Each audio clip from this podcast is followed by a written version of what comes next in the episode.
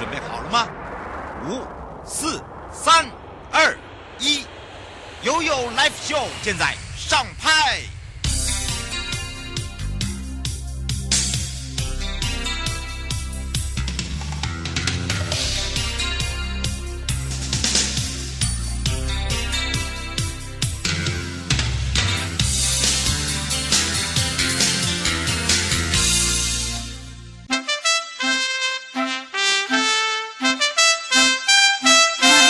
中法律便利通。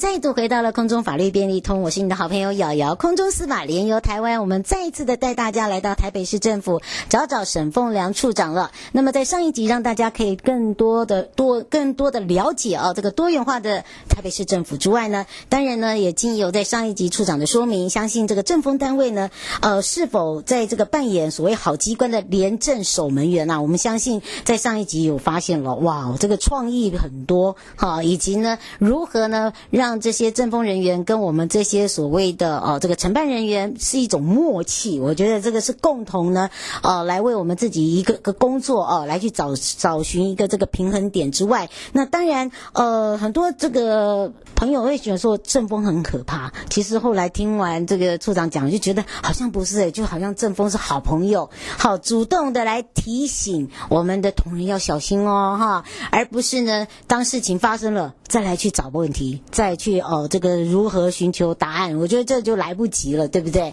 好的，当然呢，呃，如得如何的取得哦，所谓的这个机关首长，我想我们今天来到台北市政府了，所以我们赶快呢，也先让我们的处长跟大家打个招呼喽。好，各位听众朋友，大家好，很高兴又再次上这个空中司法哈专专访，嗯，谢谢。是，当然呢，刚刚我们沈处长呢一直好，没错，没错，因为呢上一集都是他告诉我们大家，所以你会发现他对我们整个机关的业务非常的熟悉跟非常了解之外，他也用所谓的智智能智慧的方式哦，来去将廉政的部分来带入到各个的局处，我觉得这也是一个很重要，但是首先。一个重要点就是说，机关的首长的信任度也要很重要，对不对？因为呢，呃，比较好奇的就是说，就您自己的观察啦，因为上一集我们讲到，就是说柯市长是一个非典型的这个所谓政治人物，我们应该这样子讲。那跟这样的一个非典型的，你在这样子的一个呃这个非典型的政治政治人物下哦，这个工作可能他。不是很懂得所谓的呃政府的伦理机关怎么样来去做共存，我想这个也是处长可以跟大家分享的。好，谢谢主持人啊！我相信我们听众朋友大概也很有兴趣了解，就是市长如何带领这个市府的六七万同仁哈。这个怎么样？他的处事风格，大家一般都从电视媒体看到。但是，就我们好，我们局处首长当然是跟市长会比较有接触的机会哈。那我也很幸能够到台北市，目前有三年半左右了哈，跟市长相处。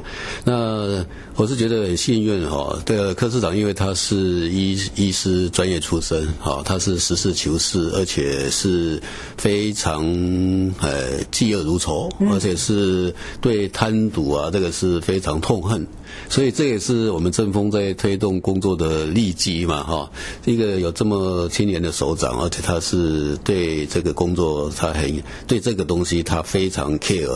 那当然他要求所有的主管同仁也要，哎，也要哦，除了他以身作则，他只要有发生任何不对的事情，都会很严格的去检讨。嗯。哦，做 RCA，所谓 RCA 就是根本原因分析。对。哦，然后把他很多的专业术语都用他的医疗，哎，对，惯用到我们。自己的各部门，对不对？所以您刚才讲到这个，应该它有几个点哦，是不要去戳，不要去踩到那个底线哦。对，所以可以说的哈，治军严谨呐，哦，就是说是公开、公开透明化。而且在组织文化了，他一直要建构一个正直诚信。他认为说，没有正直诚信的团队就是一个共犯结构。哦，那可以想象嘛？所以正直诚信比团队合作。更重要，先要有正直诚信，才有团队合作，好，对不对？哈，再来就是说，他认为说，一个团队的好坏，哈，你如果看你这个坏消息往上传的速度，那这个这代这个代表就是说，不是报喜不报忧嘛，尤其报忧更重要。哦，就是说跟一般的人不一样。哎，有些有些大的机构啊，往往小小也发生不好的事情，底下就先把它压住，不敢承保，怕啊，真正真正真的掩盖不了，它爆发了，那就来不及了。好，所以他认为说，只要有任何的状况，你就要往往上反映哈。嗯，这是一个他的个性。那那其次，他当然是对所谓的政治上的，他认为说要公开透明。所有的你怎么做到？我觉得这也是一个重点，而且你要团队怎么做到？所以，就我们我们我们政风的运作，呃，廉政的运作，它有成立一个廉政透明委员会啊，在台北市政府。我们廉政透明委员会有组织成员有哪些？二十一个成员里面，十四个是都是外聘的专家学者，外面的委员，嗯，从海选进来的，只有七位是我们内部，像副市副市长啊，还有相关法务局长。好，也我们我哈少部分这样，就是多数是外外部的委员。那这个廉政委员他就是做的角色，他就是对市府哈，如果发生任何一些比较有争议性的事件，被媒体来检视或议会检视的，嗯，都会在这个透过这个小组，都会这个这个这个会来做讨论，到底市府有没有。错或有没有好？比如我我举最新的例子就好了。比如说这个钱柜 KTV 这个发生这个哦这个火灾事件，好，当时质疑说，呃，就是消防局在火灾发生前，好，分别大概前一个多月吧，连续有三次的去做哎去做安检，怎么没有检查出它有一些问题？到底舒适程度怎么样？是不是有直接因果关系？那那这个我们调查的情况全部提提到这个廉政委员会去做讨论去去。检视，而且他们事后有些委员也会跟着去实际。你既然呃有相关的安检的作为，会有一些新的做法，他们也会跟着去了解这个做法到底实际的效益如何。嗯，就是会透过外部的一个监督机制，而不是我们自己自己内部官员们在在检讨哈。这个是在这方面。刚刚也哦，上一次有提到，像这个刚刚讲的廉政平台也是一个外部监督的机制啊。啊，这个是还有。柯市长他很注重意的就是当责的文化。所谓当责，嗯，我们讲，呃，PM 嘛，好了，嗯、什么事情都有个 PM 在负责。嗯，PM 负责就是说，当事情搞砸了，做不好了，嗯，就是谁要负责，那个人就是 PM。哦，一定要有人负责的人，不能说，哎，谈了老半天，最后谁要负责，就那那事情你做不好，是个当责。当责的问题就是说，除了你自己的职责以外，你还要。还要顾虑到说你周边的事情，你不能说，尤其柯柯市长常常在市政会要求说，不能讲 This is not my business，这个不是我的事，对，绝对不能讲，因为他那不是我的业务，哎，他很讨厌。哦，绝对不能说这个不是我的事，只要是市民，呃。通通报进来是都是你的事，只是说你内部要怎么去协调处理，你要赶快去协调，不能推。嗯，好，这个是他的一个要求。我想有很，他算是很特殊的一个一个政治人物了。嗯，真的。所以在廉政的工作上，也是我们一个利基啊，在这方面的也推动也很顺遂。这样是。不过台北市政府的外籍机关、二级机关也蛮多哈，所以你呃，刚刚有如刚刚这个处长讲到，就是说呃。市长他有做这样子的一个呃，类似像我们间接式的哦，都把人员来去做一个平呃所谓的平台等等。那么这时候就要请教一下处长，就是说沟通上面呢，我觉得沟通也很重要。还有就是说，你怎么去让呃基层的人员一直到中阶主管、高阶主管，甚至决策者，好、怎么去磨合？我觉得这是这点可能要请教一下处长。好，我们政风人员事实上。更要注意沟通了，就讲我们讲政风人员好了。政风人员就是如何建立跟自己机关首长、跟机关的同仁、主管的一个信任感。嗯，那就是说你平常的一个作为要让他有信心。第一个有信心，你专业度要够，你非要有服务热忱，然后你要有帮人家解决问题的能力。好，那当然像我们很多政风人员，像我个人来讲。我离我我甚至离开那个单位，以前的单位的同仁或主管还会来找你，我问你问题，那代表说哦，他你有给他的一个信任感。嗯，好，真正会跟正风刚刚讲的，有些会保持距离的哦，在机关里面几乎是不到百分之一了。嗯，啊，就是说哎，这个避跟正风避开唯恐嘛，不要跟他太近。那个我相信只有在百分之一啊。现在不会。其他的人几乎都是。会跟政风哈有问题会讨论，嗯，会研究。那那在于说，他会跟你研究，一定是你 你要有办法帮他碰到的困难要解决问题，而且你是站在同理心的立场去解决问题。解决的过程要释法，不会发生问题。嗯，那这里面 很多业务行政的推动，有时候呃。公务同仁很怕图利的问题，对，这个也是一个重点。一一扣到这个图利，他就会很多事情不敢做，而且会抗拒。那如果你政风能够适度的进去协助他，而且跟他一起来解决，嗯，那他就有信心了，才有些事情可以推动下去。这个故事会讲很多很多实际在解决，让让那个业务单位或者是行政同仁不敢做的，而我们政风能够协助进去。他才能够妥妥适的解决的，这个例子是非常多的。以我们像在我们业务的执行面，以我们台北市来讲，比如说在平常我们兼办采购也好，嗯，啊，发现问题或什么协助提升，或者是在业务面执行发现呃追回所谓的业务的公帑，还没有涉及到所谓的呃图利的层面呢，嗯，在一年我们大概可以。节省公帑或增加市库的收入大概两三千万。哦。哦，因为在就是在采购业务。啊，比如说有些，哎，他这个逾期罚款好像算的不大对啊，或者该怎么样，或者是有些雇验款啊，哦，这是在合约的看，有时候我们会看得很细吧，啊，因为他们业务单位有时候一个人在负责很多业务，有时候忙，当然，这个就是说你是站在。跟机关共荣的立场，嗯，而不是包庇他，对吧？而不是包庇，嗯，好，所以那个立场很重要，我觉得对不对？所以刚刚呢，处长跟这个听众朋友分享哦，我相信这个呃全国的听众呢，包含了我们自己市民朋友，哦，听到就觉得哎，好像是这么回事哦，因为平常的作风跟这个一般啊，呃，跟这个底下啊，呃，这个基层人员到中阶到高阶，甚至是所谓的决策者哦，他的一个互信互认啊，应该是这样讲。那么当然也让大家更了解。就是说，在市长对内的一个管理要求，那么另外就是说，对政风而言哦，这样的一个公开透明的诉求，那么一定有一些助于整体廉政的一个推广。那是不是也请处长来介绍一下？就是说这几年我们有一些廉政的绩效，尤其是在建设面，因为台北市的建设真的很多，包含了嘛，大家知道小巨蛋 又会复工了哦。我想这个问题也是大家比较期待，就是说，哎，这复工是不是后面又有问题，又要停工了？嗯，好。讲到呃市政的建设，当然是呃很多了哈。真的很多。那如果以我们讲比较明显的，像那个北门西区门户计划的，好、嗯、这个高架桥的拆除啊，是哦，那个真的是北门的北门的重现呐，哈。嗯、然后现在正在做的所谓东区门户计划，嗯，好东区的整建，然后这个。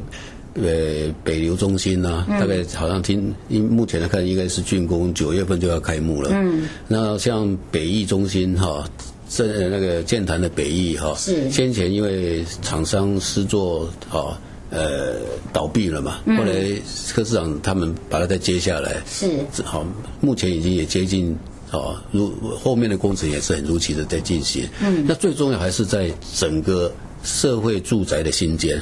嗯，好，目前大概有十几处的社会住宅在啊，在在在如火如荼的在推动，而且在这过程中发包过程要很公正公平，没有任何的弊端。嗯，而且新建的品质啊，要履约管理要很落实。嗯，这个我们政风单位都会在协助。是啊，其次就是。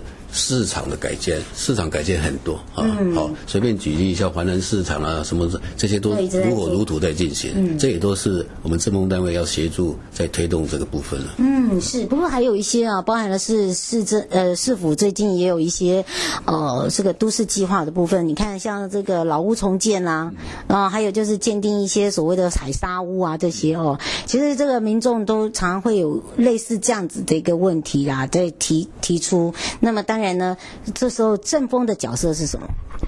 讲到这个，当然涉及到杜根嘛，哈，就是如何让这个都市更新的速度更快，嗯，哦，所谓围绕的一个重建呢，哈、嗯，那一样就是我们还是 在过程中，我们会尽量去协助好业务单位在都更的过程，或者是围绕核发补助的过程能够合法，好不让它发生所谓的认定错误啊等等。好，我想这个部分在我们都更处或都发局的政风单位都很精心在协助，会在协助，对对不对？那怎么样让民众参与嘞？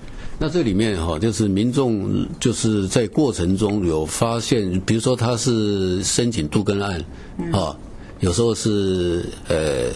申请的过程，如果发现说，哎，程序上，好，为什么，哎，为什么是，呃，好像一而再，再而三的都没法过，或者是有一些困难，随时可以跟我们政风单位来联络。也是可以的。我们会去中间，我们会先了解状况怎么样，哎，去好程序面上是不是法规上，呃，制定有一点哦不符合实那个所谓的需求。嗯。那在如果是在法规面，我们也会在。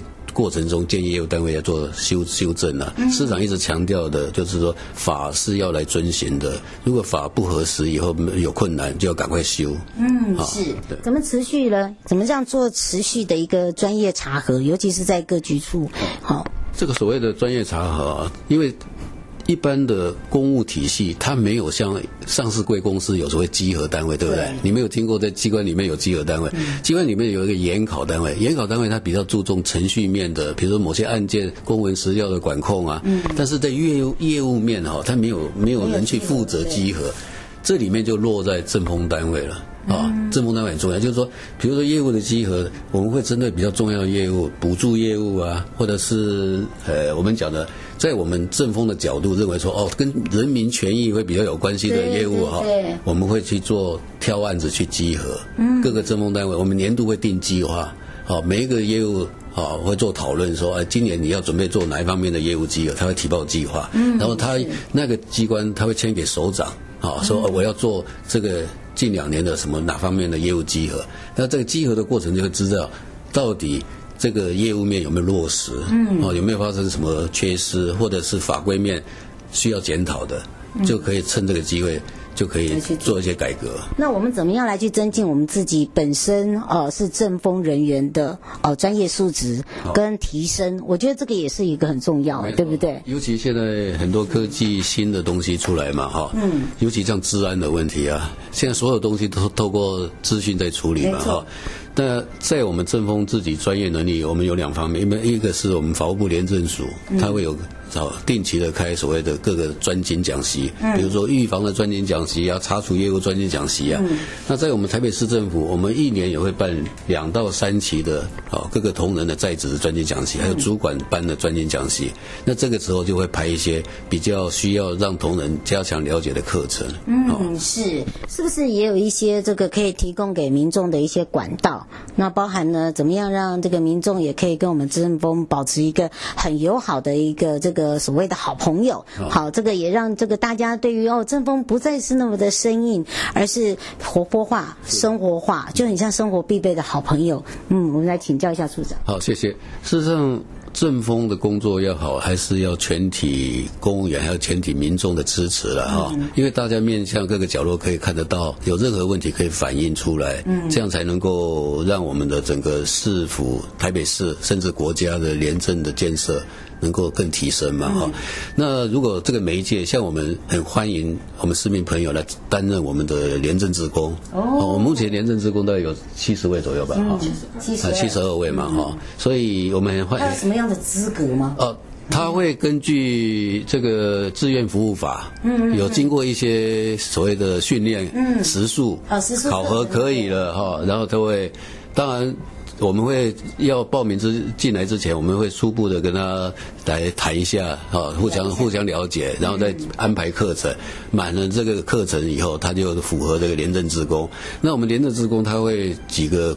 几个面向我们需要他去协助的，比如说反贪的宣导啊，哦，校园的生根啊，还有录屏专案啊，录屏也，还有那个所谓廉政驿站呐，廉政驿站在哪里啊？比如说我们假日啊，还有在那个花博或在那个天文馆摆那个哈相关的宣导的互动，嗯，好让市民朋友了解，嗯，这个都是透过我们的职工朋友在协助我们，因为由志工去。去传达，比我们公务员去传达会更快一点，哎，对，而且还会比较容易接受了，比较容易接受。嗯、是，所以在今年的空中司法，我们的联游台湾呢，带大家来到的是我们的台北市政府。那么陪伴大家也是沈凤良处长哦，在这个上集跟下集，相信呢非常精彩之外呢，哦，这个也要非常谢谢处长，这个处长也提供喽。你有想要做我们的廉政职工吗？啊，可以跟我们一起上我们的官网哦。哎，详细的办法呢，我们在我们的官网哦写的非常详细。如果你想要的话，赶快加入我们的行列喽！也非常谢谢我们的处长哦。谢谢，祝大家平安健康。回来的时候进入迎接你我他，快乐平安行，七嘴八舌讲清楚，乐活街道自在同行。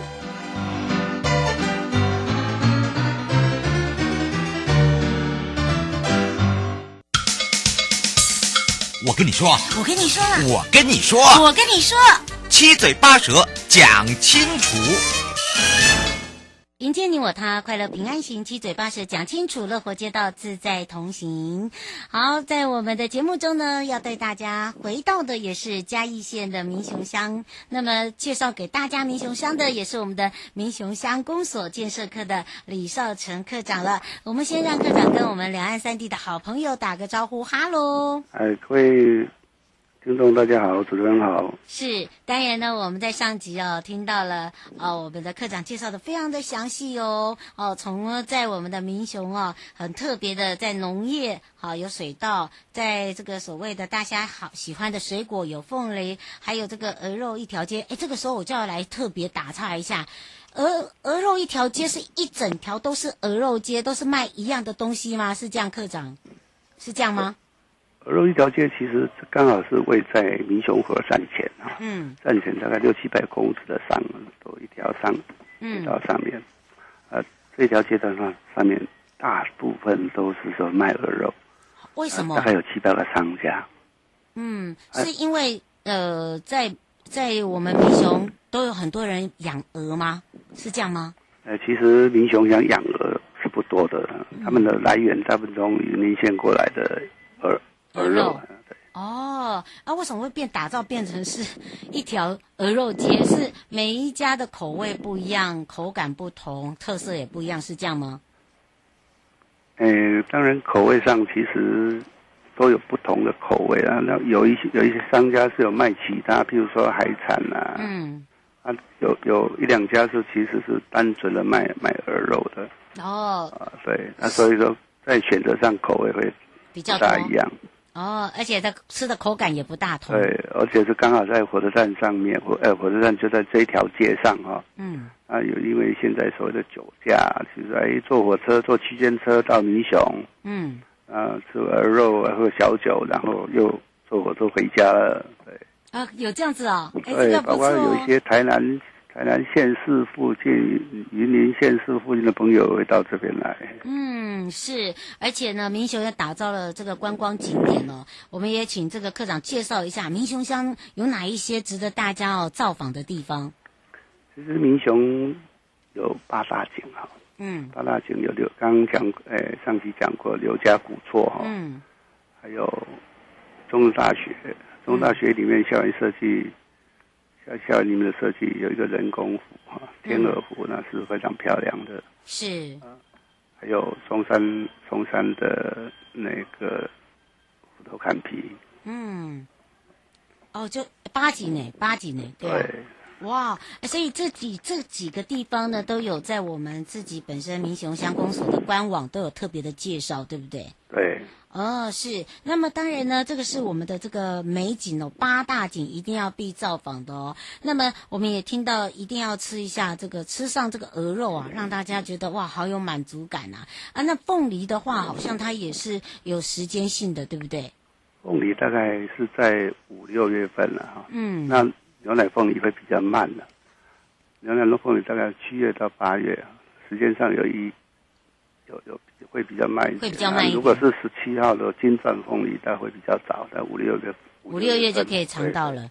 哦，所以哈、哦，你就看看这个民雄真的很，这个地方真的很可爱哦，一定要来吃一下。哎，那民雄这个住的环境呢？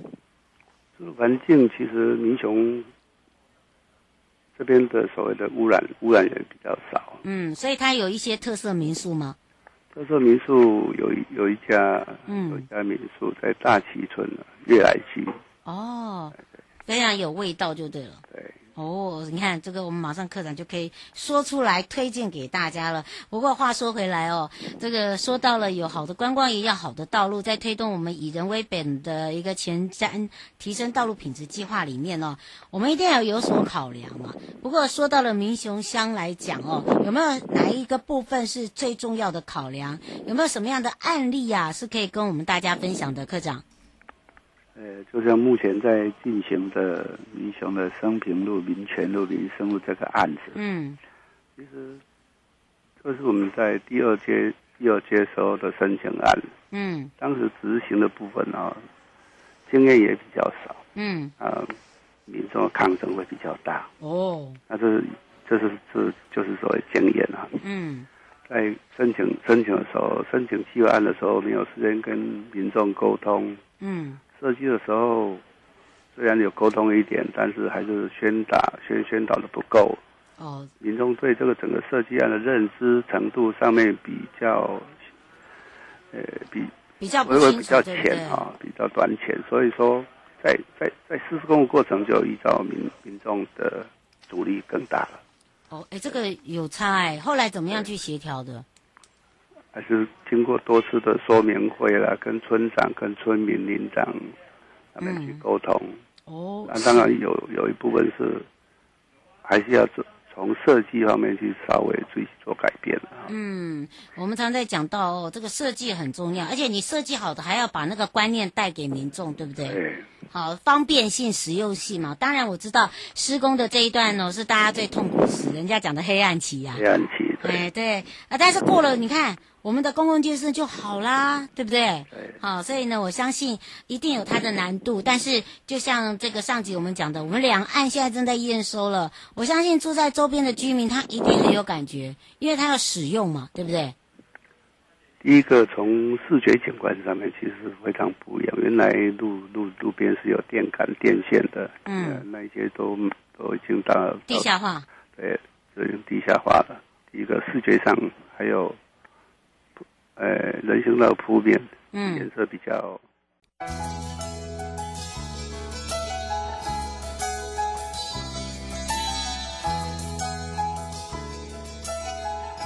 亲爱的旅客，下车的时候别忘了您随身携带的物品。交通部观光局关心您。